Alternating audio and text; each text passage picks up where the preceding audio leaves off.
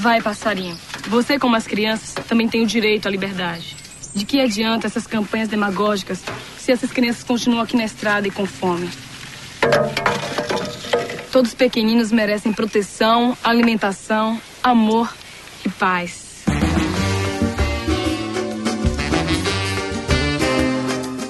Achou que não teria um episódio de cinema? Achou errado! tá no ar o Grava Live, o podcast ideal para se ouvir no bondinho de Melbourne, a caminho do trabalho. Beijo, Kaique! E para quando você tá fazendo um bolo de cenoura. Beijo, Clarinha! Eu sou a Lulu e hoje eu tô acompanhada por um grande elenco. Diga oi pra minha amiguinha Nath Nunes. Oi, gente. Oi, amigos. Oi, Nação Grava Live. Boa noite mais uma vez. Ó, oh, capitã, minha capitã, Duda. Nossa, eu tô com esse título, é? É, menina. Olá, cinéfilos de todo o Brasil. Pedroca é o caralho. O nome dele é Pedrão do Grajaú, porra. Boa noite, amantes da sétima arte. Olá, Nação Grava Live. O nome é Almeida. Da Almeida. Gente, não pensei em nenhuma frase de efeito, que isso? Tô no improviso. Oi, todo mundo. Aqui é no improviso, minha filha. Que tem isso, não. gente? Devia ter pensado numa coisa melhor, credo. Agora que o elenco foi apresentado, solta a vinheta, PL. Grava live. Quem acompanha o Grava Live sabe que alguns integrantes aqui da mesa já apareceram na TV.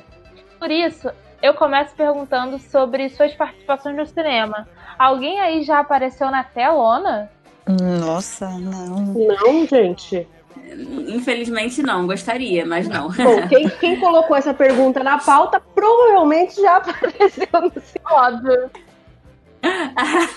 Mas o redator tem uma história assim. Na verdade, foi o pai do redator, também conhecido como Seu Pedro, que tem uma história para contar sobre o tio do seu tio do Pedro Leonardo. Meu tio Paulo, ele já participou de um filme do Tarzan gravado no Brasil. E eu fui falar com o Seu Pedro como foi isso.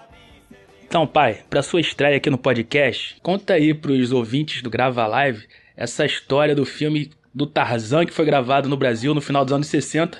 E o seu irmão, meu tio Paulo, meu padrinho, participou do filme do Tarzan. Como é que apareceu esse trabalho aí de figuração para ele? O Paulo, ele sempre teve vontade de aparecer, ele sempre tem aquela, aquela coisa de ver artística, né? E então apareceu a oportunidade, através de um amigo dele, dele participar como figurante desse filme Tarzan e o Grande Rio, que é um filme de produção americana, mas que foi filmado no Brasil nos anos 60, é um filme bem antigo, né? O filme ele foi é, todo gravado na Barra da Tijuca, embora a história diz que o filme se passa em, no Amazonas. Então, a produção colocou lá animais para fazer é, parte do, do, do, cenário, do set de gravação, né? Ele, foi, ele, fez o papel de índio, né? É, ele fez papel de um índio, porque a história, rapidamente, a sinopse era de uma, uma tribo que tinha um homem, o, o chefe dessa tribo era muito cruel. Então ele invadia as tribos vizinhas e escravizava todos os outros índios da, da, da redondeza. Um desses escravos era o meu irmão, o Paulo, entendeu? Aí no dia que o filme foi projetado, o Paulo veio todo satisfeito para a gente olhar, para ver ele aparecer, não deu para ver, porque a, a, filmagem foi de longe, não houve zoom. Então ele ficou no meio daquela multidão de indígenas, todo pintado de vermelho, com uma peruca preta e com um, um saco de areia nas costas, né? Pois bem, nós não conseguimos identificar o Paulo naquela multidão. Então, o sonho dele de ser identificado como um figurante não ficou realizado. Agora, ele ficou com uma baita alergia de toda aquela tinta vermelha que ele foi obrigado a passar em todo o corpo. Entendeu? Essa é a história rápida do Paulo, meu irmão, pelo cinema. Foi, mas ele conseguiu aparecer bem em programas de calouros, no chacrinha, essas coisas, mas essa é outra história, é outra história para outro episódio. Valeu, pai. Valeu, valeu, um abraço. Tá isso, seu Pedro fazendo a estreia no Grava Live. Maravilhoso. Maravilhoso. Amei, Eu amei. amei. Eu amei. o melhor é o começo do áudio. Então, ele gostava de aparecer, né? Não, era assim, era não só na TV, mas todo churrasco, todo evento que tinha gente assistindo. Eu lembro que ele, sempre que aparecia alguma oportunidade de, pro- de programa de calouros, desde coisas mais obscuras, como o programa Alberto José, ou, ou Luciano Huck, assim, ele sempre pedia pra eu entrar na internet pra ver como é que funcionava e tal, mas enfim. Essa aí foi a participação do meu tio, o saudoso tio Paulo, no filme do Tarzan gravado no Brasil. Tarzan e o Grande Rio, final dos anos 60. Acho, eu tenho uma teoria que eu acho que tem pessoas que são do front e tem pessoas que são de bastidores. Porque na minha cabeça eu não consigo entender. Eu sou muito tímida pra isso. Não é tímida, porque eu não tenho vergonha de falar em público. Mas, cara, eu fico pensando assim: tem gente que realmente gosta de ir pra programa de, bate- de bastidor, de. Vocês entenderam? Ir pra, Auditório. pra aparecer em cinema, essas coisas. E eu, eu fico pensando só na vergonha, assim. Toda vez que eu vejo um carro de som, eu tenho vontade de me esconder, mesmo quando não é pra mim, sabe? Então não pode mandar telemensagem pra você, Duda? Eu não vou dizer isso, porque aí vocês mandam, porque eu não confio nos meus amigos. Não. Ah, tá. É o meu sonho gravar uma telemensagem. Hoje é o dia do seu aniversário. Eu acho que super é um, um caminho aí de oportunidade que você devia investir, Pedro. Eu acho, sua voz combina. Na verdade, eu tenho umas gravações que eu fiz aí quando eu comecei a trabalhar em rádio. Fiz de sacanagem no meu computador. Quem sabe mais à frente eu publique aqui no Grava Live. Mas Quer dizer, então, que você gosta de carro de som, Pedro? Não, Vou mas gostava- aqui, viu?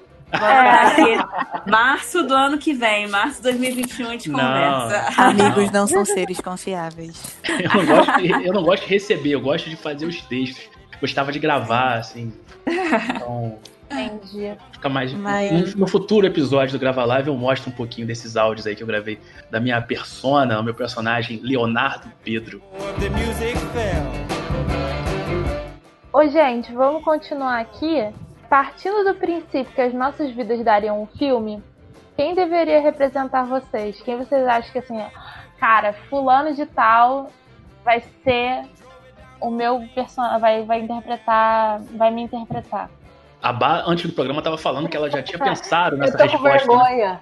Agora mas, tô com fala. vergonha mas tô com vergonha, porque eu tô sendo muito pretensiosa. O REC tá ligado. Eu acho que eu também vou ser, viu? Mas vai. Você partir do princípio que filmes baseados em histórias reais, a atriz é sempre muito mais sensacional do que a pessoa, a gente tá, tá, tá ok, né? Mas eu tenho uma atriz que não é, tipo assim, super conhecida, mas eu acho ela assim, ela é meu crush. Ela é gata pra caralho e assim, latina, bem, com descendência latina, né? Que é Eita, Eva será que é a Mendes. mesma? Ah, tá, Não não. é Eva Mendes, não, não é? Bom, eu não sei o que é, né? Espero que não seja, mas é a, não, não foi. Com certeza seria a Eva Mendes, assim, porque eu gosto do rosto dela, assim, do jeito dela. Eu não pareço nada com a Eva Mendes, tá, gente? Mas É eu melhor. gosto, assim, da. da- Muito obrigada, Pedro. Mas é. eu com certeza seria a Eva Mendes, cara. Se eu fosse uma atriz, eu queria ser ela. Bah, Almeida Veloz e Furiosa.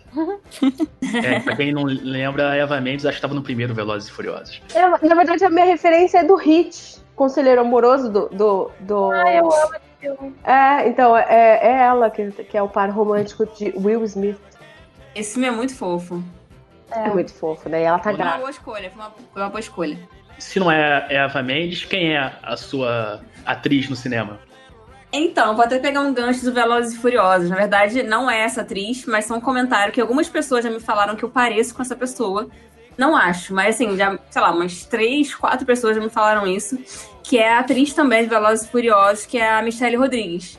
Hum, Já me falaram que eu pareço com ela, mas, enfim, só um gancho do que a Bá falou desse filme, né? Mas se eu fosse escolher uma atriz, tá? Tô sendo muito pretensiosa também. Mas é porque eu acho ela gata. Ela também é latina, ela, ela é, ela é espanhola. E ela tem uma coisa que eu gosto muito. Ela faz uns filmes muito bons, que assim, que eu curto muito. E ela é sempre muito intensa nos papéis dela. É, enfim, eu acho que eu me identifico um pouco, de certa forma, que é a Penélope Cruz, cara. Nossa, olha. Ah, nossa, maravilhoso. Nossa, ela é maravilhosa. Peguei pesado, né, gente? Eu sei. E eu me achando pretensiosa. Aquelas não, tô brincando, Ah, né? né? Você também dá um show, você dá, você dá de 10 na Penélope Cruz. Obrigada, amiga, te amo. Valeu. Mas realmente você parece a Michelle Rodrigues, Nath. Pois é, já me falaram isso. Eu não, eu não conhecia ela, na verdade. Eu nunca tinha visto, eu nunca vi Velozes e Furiosos, né? Mas quando me falaram, eu fui pesquisar. Aí eu fiquei, é, não sei dizer. Digam vocês aí. Eu nunca vi também, não posso falar. Eu acho que ela fez um filme do, de surf. Que passava, tipo, na sessão da tarde, que acho que era Nossa, sim! Verdade. A Onda dos Sonhos. É, isso mesmo. Verdade, não lembrava dela nesse filme. Verdade. Ô Duda, você chegou a pensar em quem você gostaria de ver representando o papel de Maria Eduarda Couto no cinema? Eu, pen- eu pensei agora, na verdade. Eu tava, tem uma atriz que, eu- que eu acho que. Eu- as pessoas confundem o papel com a própria atriz, porque todo mundo que vê esse filme diz no final, meu Deus, eu acho que eu recebi já na época que o filme lançou 15 mensagens assim por dia das pessoas. Ah, esse filme, essa mina é tua cara, que é a Adele do Azul é com mais quente. E a, e a Luísa Andrade, quem seria escalada pro papel de Lulu da Tijuca? Eu acho que assim, é só porque eu gosto muito dela, porque eu acho que a minha vida nem é tão assim foda pra ela interpretar. Mas vamos lá. Tatiana Maslany, que Nossa, fez Orphan Black. Eu tinha pensado na Audrey também, Amélie Polan? Amélie Polan. Mas acho que Tatiana Maslany eu gosto mais. É que os tempos são difíceis para os sonhadores, né, Lu? Pois é, pois é. Amei. Ó, vou, vou mandar uma foto dela. É gata essa menina também. Mas ela é mais Ela de é, série, vi. né? Sim, sim. Ela fez um filme que é com Channing. Aquele. Tatum. É. Aham, Magic Mike. Uh, Magic Mike. Tava no assistido. Eu vi, tá? Seus indicados da semana. E você, Pedro Leonardo? É. Eu não quero ser pretencioso, mas é uma coisa que eu já ouvi de pessoas de diferentes Ai, meu Deus. cidades. vem. Não, é sério, é sério. Eu não acho parecido, mas fico honrado com a comparação. E pessoas que não se conheciam de diferentes ambientes me falaram isso. Gente que mal me conhecia, sei lá, virava assim. Pedro, você parece o Denzel Washington. Ah, verdade. Eita, Nossa, eu não acho parecido, não. Oh, Nossa, acho. Não sei se é parecido, mas talvez tenha algumas coisas assim que. Mas lembra. É, remédio, É. talvez. Mas como é um cara que eu admiro, é um cara que eu acho foda, eu fico envaidecido por essa comparação. Mas em questão de escolha, eu iria mais para um lado mais técnico, porque há algumas semanas eu vi uma matéria da super interessante. O título era Qual é a voz masculina mais sexy da ficção? E uma das pessoas, uma das pessoas listadas como perto do tom ideal é o Michael B. Jordan, o vilão, né, do Pantera Negra, se eu não me engano. Nossa, Nossa, ele é muito maravilhoso. Nossa, sim. É. Então, a voz dele bate, se- segundo a matéria super interessante, a voz dele bate 129 Hz. A matéria diz que o Anderson Silva bate 192 Hz, beira o andrógeno, palavras da matéria. Então, é que depois que eu li essa matéria, eu baixei um aplicativo no celular para conhecer o frequência, sei lá, do meu tom de voz, e deu 121. Aí, ó. Então, a minha frequência da minha voz é de 121 Hz. Pertinho ali dos 129 Hz do Michael B. Jordan. Por isso eu acho que, de repente, é o cara que pode interpretar o filme da minha vida. Gostei que foi uma escolha técnica, né? Foi uma escolha com embasamento técnico. É. Ele fez um estudo antropológico, um estudo, Aham. né? Achei incrível. É que eu já trabalhei em produção, então eu sei mais ou menos como é esse negócio de produção de elenco e tal. Então, é- ele seria o meu escolhido aí pro casting. Muito bom. Grava live. Com as salas reabrindo, vocês se animam a ver um filme no cinema? Ups. Não. Não. Tô muito bem aqui no meu Netflix, Muito navegando. bem, obrigada. É, 40 minutos pra escolher um filme e acabar vendo sempre o mesmo, corre que a polícia vem aí. Exatamente. Aquela escolha, né? Amazon, aí depois migra pro Netflix, uma hora buscando, ou você, ou você escolhe ou você desiste, ou você escolhe alguma coisa que você já viu, enfim. Exato. Mas eu prefiro ficar na minha casa mesmo. Olha, eu acho que nenhum filme, por enquanto, valeria a pena, valeria a minha ida ao cinema, viu? Não, imagina você pegar a Covid porque você foi ver um filme do Adam Sandler. Nossa, Né? Ó, uma Exato. mancha que não se apaga, né? Uma resposta que você vai. Vão faltar palavras pra resposta lá na hora do juízo final, na hora lá do prestar contas, né?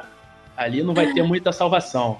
Na verdade, cinemas nem, nem abriram, né? Na verdade, na verdade, já podem abrir, pelo menos aqui no Rio, eles já podem abrir, só que não abriram porque a, a- não pode funcionar ainda a parte da, da venda de pipoca. Então, eles não abriram porque a parte, essa parte aqui gera muito lucro, né?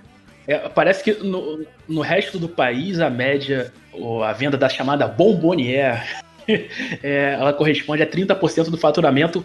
Sim, aqui é, aqui é quase metade, né? É, 50%. 50%. É, Aí por isso que os caras não querem abrir sem isso. querem abrir, né?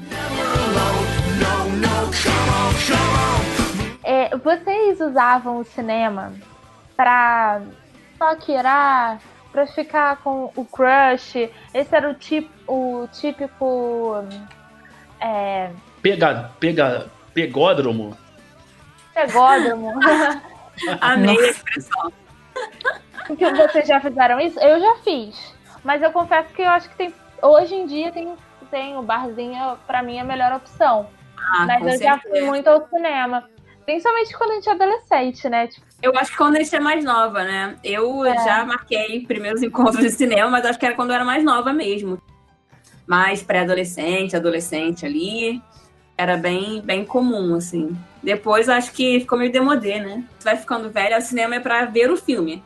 Sabe? assim, Sentar e ver o filme. Pô. Mas eu confesso que eu sempre gostei de ver o filme. Eu acho que desde adolescente eu via e já queria ver o filme. Nunca achei muito legal, assim, não estar no cinema para não ver o filme. Nunca foi muita atração. Mas agora, depois de velho, tem uma questão mais legal ainda do cinema como lugar de encontro.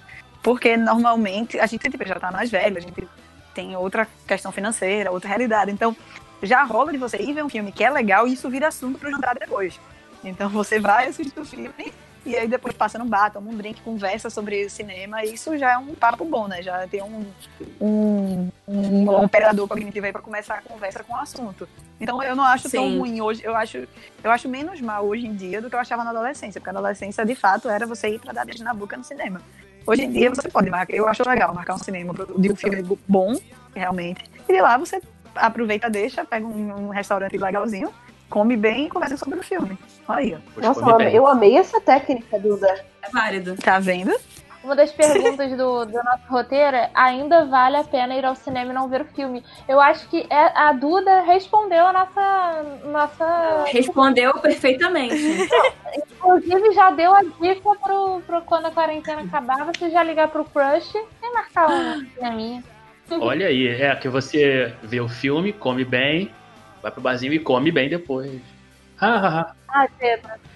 Nossa, pode cortar. Eita, Pedro. Não tem a situação de você ficar sem assunto. Desculpa. Porque o pior de tudo é você marcar um bar e não ter assunto com a pessoa. Aí Você fica lá os dois olhando pra cara. É aquele oi, oi, tudo bem, tudo bem? Aquela coisa assim, né? É, então, o filme já é, o filme já é aqui, o pontapé, assim, eita, o que, é que você achou? Não, a atuação tá boa, não, aí compara, né?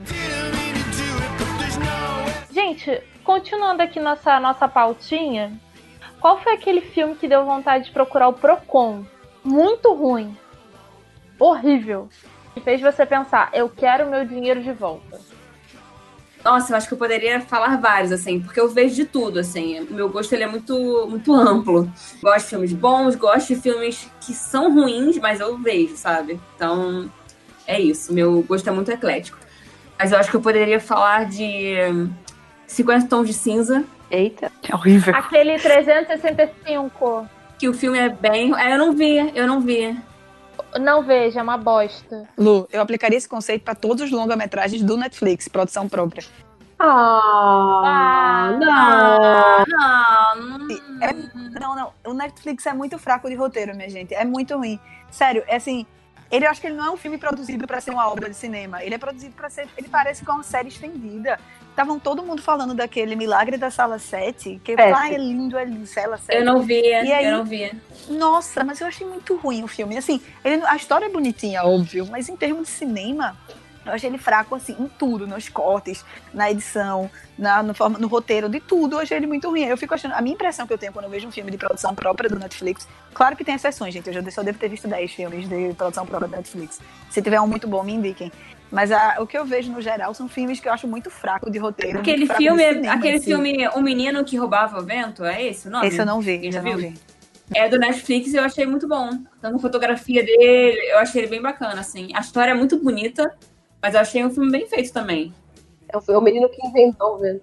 Mas de fato, eu acho que é, eu acho que é um, são filmes que envolvem um outro tipo de público-alvo, talvez. Eu. Um filme mais blockbuster.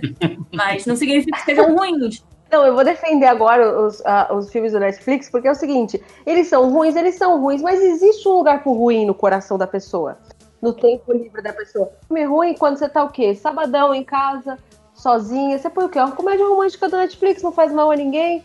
Exato, concordo. Não, não, é, realmente. Aí esse papel ele Tem lugar pra todos os filmes, gente. Tem filme pra vários estilos, né? Nem todo mundo é quer ver só aquela. Eu acho assim, eu gosto muito de filmes mais densos, mas tem dia que eu peço um filme mais leve, sabe? Eu quero ver um filme uma comédia romântica, um filme É, não um filme tão bom entre aspas mesmo, sabe? Tá tudo bem.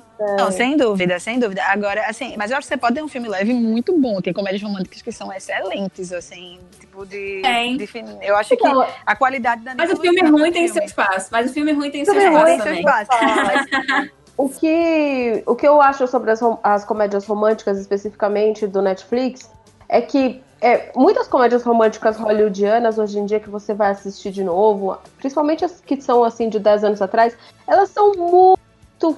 é, elas são muito assim, machistas, zoadas, que colocam a mulher numa situação ruim. E eu, eu acho legal do Netflix, Sim. óbvio que a, que a produção ainda tá engatinhando, mas eles têm um- uma, uma premissa muito boa. Eles partem de um lugar é, muito interessante. Então, por exemplo, assisti esses dias Someone Great, que acho que é alguém, é alguém especial. Aí tem casal homossexual, tem é, pessoas negras no, num contexto, é, a personagem principal é latina, ela não é assim, a gata é, com botox, entendeu? Ela, ela tem, ela é de, de certa forma assim, fora do padrão. Então eu acho super legal esse, esse- essa premissa do Netflix, entendeu? De colocar um pouco mais de diversidade, mesmo que a produção seja ruim. Quando lançaram Magic Mike 2, eu levei umas 10 amigas. Tipo, sério, eu tinha todos os ingressos, ninguém quis assistir. Eu, eu levei, tipo, muitas amigas. E, e quando eu entrar, ou quando tipo, começou, todo mundo, uau, parecia o Clube das Mulheres, tipo, é real na nossa frente. Porque só tinha mulher. Só tinha mulher no cinema. E aí, quando começavam as cenas, né? Aliás, antes de começar, tava uma zona já, porque era, tinha uma questão de do FM Dia, tava fazendo uma questão promocional, e tava. Ah, eu lembro que tinha, tinha isso. Ele ia. é, a FM Dia ia sortear alguma coisa, acho que era uma, uma, uma mochila. E aí foi um cara lá na frente, meio que fez um, fez um striptease, assim, as mulheres. Ah! Foi, sensa- foi sensacional. Tava sorteando uma mochila, mas o cara tava mostrando a mala. Ha, ha, ha. É. Ah. Meu Deus. A história tava boa. Tinha uma velhinha atrás da gente que ela ficava gritando. Eu achei, achei muito engraçado. Foi muito bom. Sensacional ver Magic Mike no cinema. Foi uma boa Eu queria experiência. agora, eu queria solicitar uma salva de palmas, Pedro Leonardo, por favor. Cadê a edição desse programa? Coloca uma salva de palmas para Magic Mike. Porque